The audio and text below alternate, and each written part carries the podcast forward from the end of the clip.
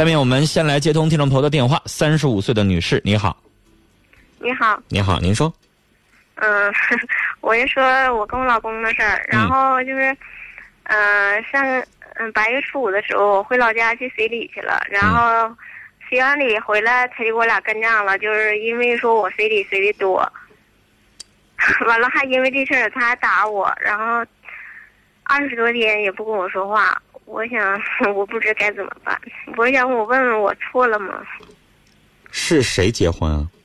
是我姨家的那个我大姐家的孩子结婚，但是就我姨家他们那些我那两姨妹妹什么的都是随的五百块钱，然后他就让我随二百块钱。你说都随五百块钱，你说让我随二百块钱多磕碜啊！嗯。然后完我就写了五百块钱，回来他问我写多少钱，我说写五百块钱。就因为这个，就那个那啥了。我说你随着钱还能瞎了吗？然后他说那那我也不想放他那压着，怎么怎么地啥的。他平时做人就这么小气吗？还是他对那个什么姨家的姐姐姐不那么重视，觉得不用随那么多？他就是感觉不是那么重视，但平时他也很小好心小心眼儿。啊。上次还有一次，因为我给我儿子买一件阿迪衣服，然后他就跟我俩吵架。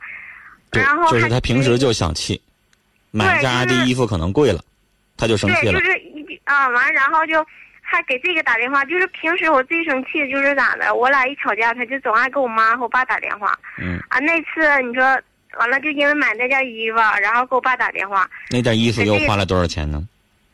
花了四百多。嗯，然后呢，他又不愿意了。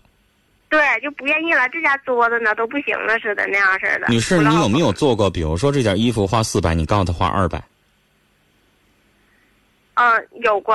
嗯，那以后也这么做呗？为什么这件事情你就非得跟他犟？不是这个这这件衣服你知道吗？我当时我也没说花那么多钱，但是他拿拿商场去问去了，因为阿迪的衣服都有价钱的嘛。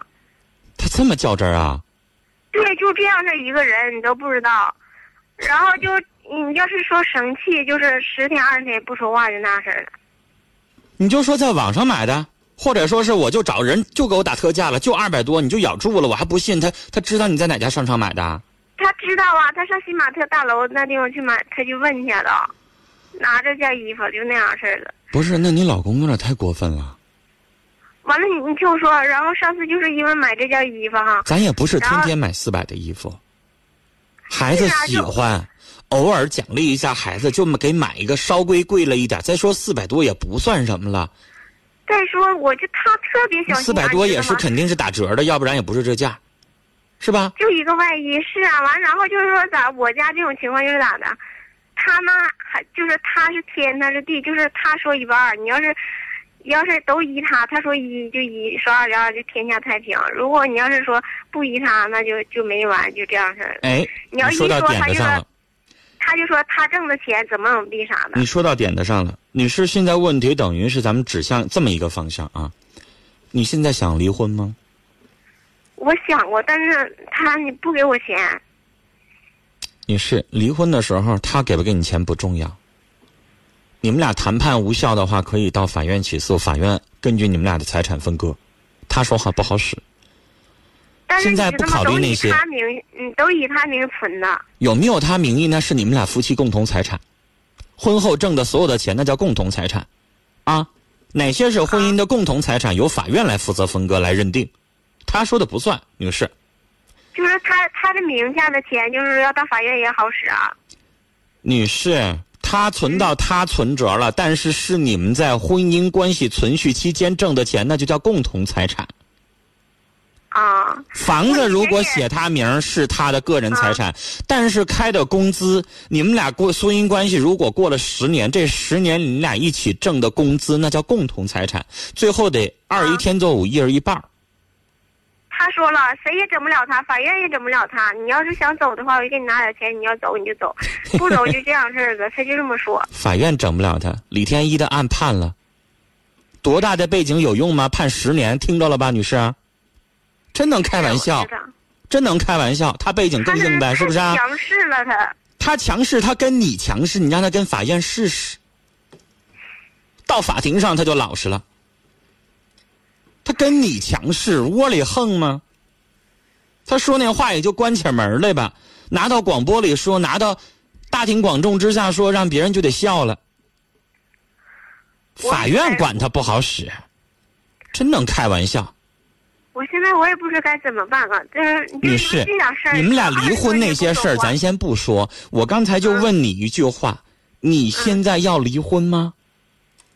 明白我问这句话什么意思吗？不想，我现在也不想。你要不想离婚，那刚才你已经说出症结了。你就得什么事儿顺着他，他就这犟脾气，而且刚才你已经讲到了，他这么犟，这么钻小心眼儿，啊，这么钻牛角尖儿，你。这样的人，你就只能顺毛骂死了。你要跟他对着来的话，女士，你们这家就没法过。是。以前你都顺着他，这一次你没顺着他，你跟他吵了，最后的结果，人就是二十多天不理你，不就这么回事吗？人家不在乎呀，我就那么死犟。他可能他也难受，他心里边，但是他打碎牙，他咽咽咽在自己肚子里边，他不让你知道。他表面上永远维持，他就那么犟。我苦了累了，我自己知道，好面子。嗯，是。那女士，你要想回去。这件事情你想回去好办，你主动给人个台阶下，你主动回去，他也不可能再撵你出来。不是，我没走，在家呢，但是就是不说话，每天的不说话。那你主动说一说不就好了吗？哄一哄。但女士，你要思考一件事儿：你既然不想离婚，你在这个家里边生存，你就得顺着他。你惹乎他行，你可以不怕他。原则上你没有必要怕他，但只要你惹乎他，那你们俩就没有好日子过。肯定是这么回事吧？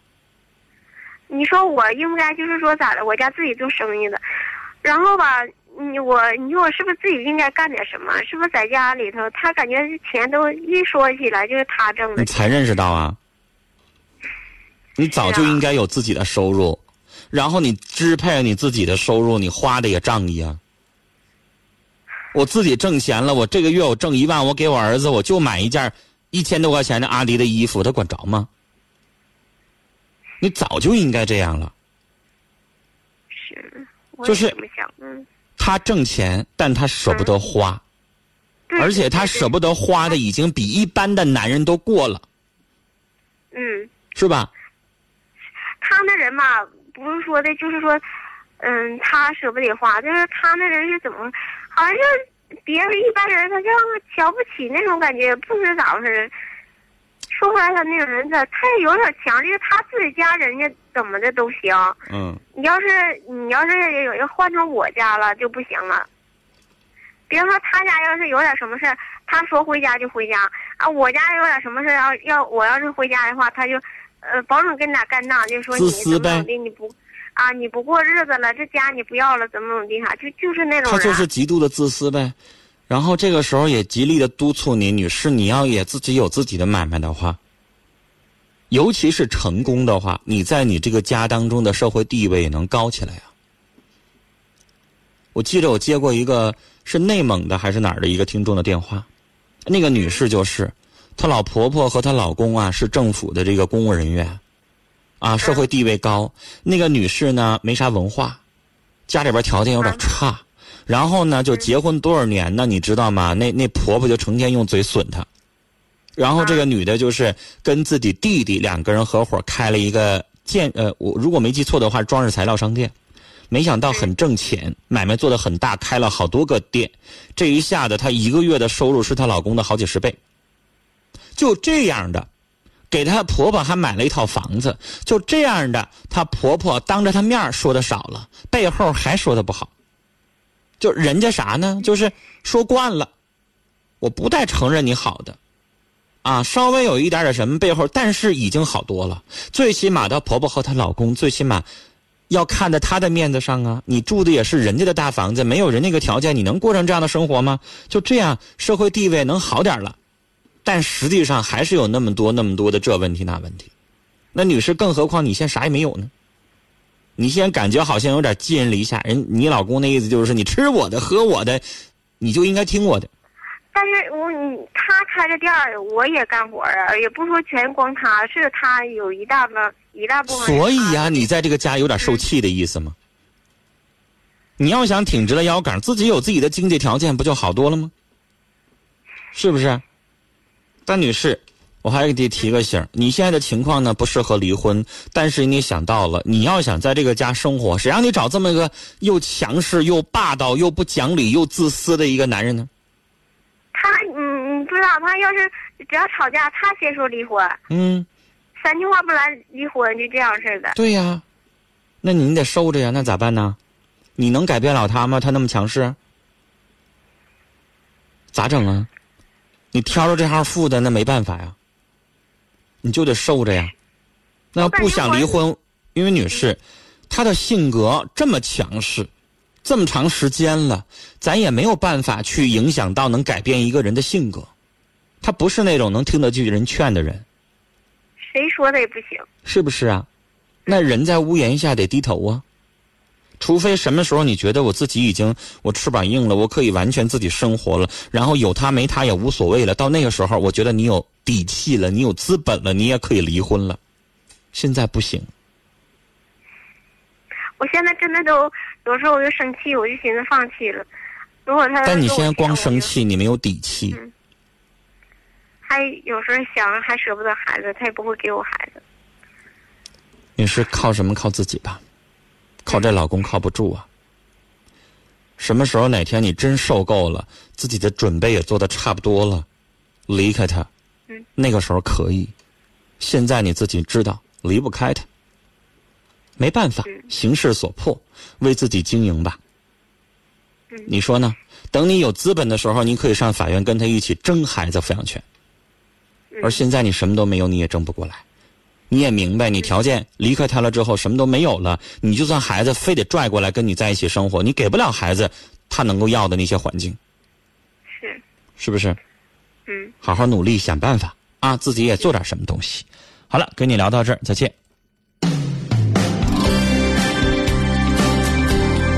这是一个女人的悲哀，也是选择依附于别人生活的另外一种悲哀。我们也在努力，我们也在付出，但是在这个家当中得不到应有的尊重，这是无奈。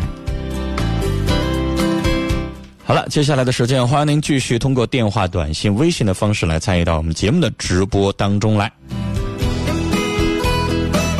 听友张小胖发微信说：“听完这个电话，给我一个深深的启发：女人一定要有自己的事业、自己的经济地位。”因为经济地位决定自己在这个家当中的政治地位。子轩闹闹说：“这个男人就是大男子主义，极度的纯欺负人。女人要靠自己，不能指望着别人。”品味人生说：“女士，你老公太小气，他这样的男人太招人讨厌，一点男人样都没有。这样的男人也算稀有动物了。女士和这样的男人在一起生活，你会受他折磨到什么时候才是头？你的自己的自立，不要对他什么都依靠，想办法给他一点你的厉害瞧瞧，让他知道你也是有脾气的。他不说话。”你也不说话，你就不理他。这是我们这位听友的意见。我们再来看丫头小白说：“女士，你老公大男子主义、小气，要想好好和他过日子，主动和他说话，多顺从他点吧。但是提醒你，女人真的要自强自立，尤其是经济上要独立，这样就不用看男人的脸色生活。”爱的童话说：“女人什么时候都得有自己的事业去做，要不男人真的认为你这辈子就没什么出息。”可心说：“这个女人的丈夫真让人受不了，心眼儿太小，说句不好听的，太娘们儿了。”我们再来看短信，二七六七的听众说：“女士不想离婚呢，你就只能继续忍气吞声了，没办法。”零五九三的听众是董忠，他说：“乍一看上去是钱的事儿，实质上却是以谁为中心的事儿。”女士，他想彻底征服你还没做到，想一想看是吧？九二五八的听众说：“啥也别说了，就是经济是基础啊！你要不改变，就永远受气呀。”四二幺八的听众说：“男人这么斤斤计较，真是太少见了。”三七四三的听众问我短信发对了吗？发对了啊，我收到了。子墨在听友群里说：“女士，你老公的小心眼无处不在，他的吝啬你也改变不了。生气之余哄着说看不上他的做人方式，但是还不至于离婚，也长点心眼，自己留点私房钱。”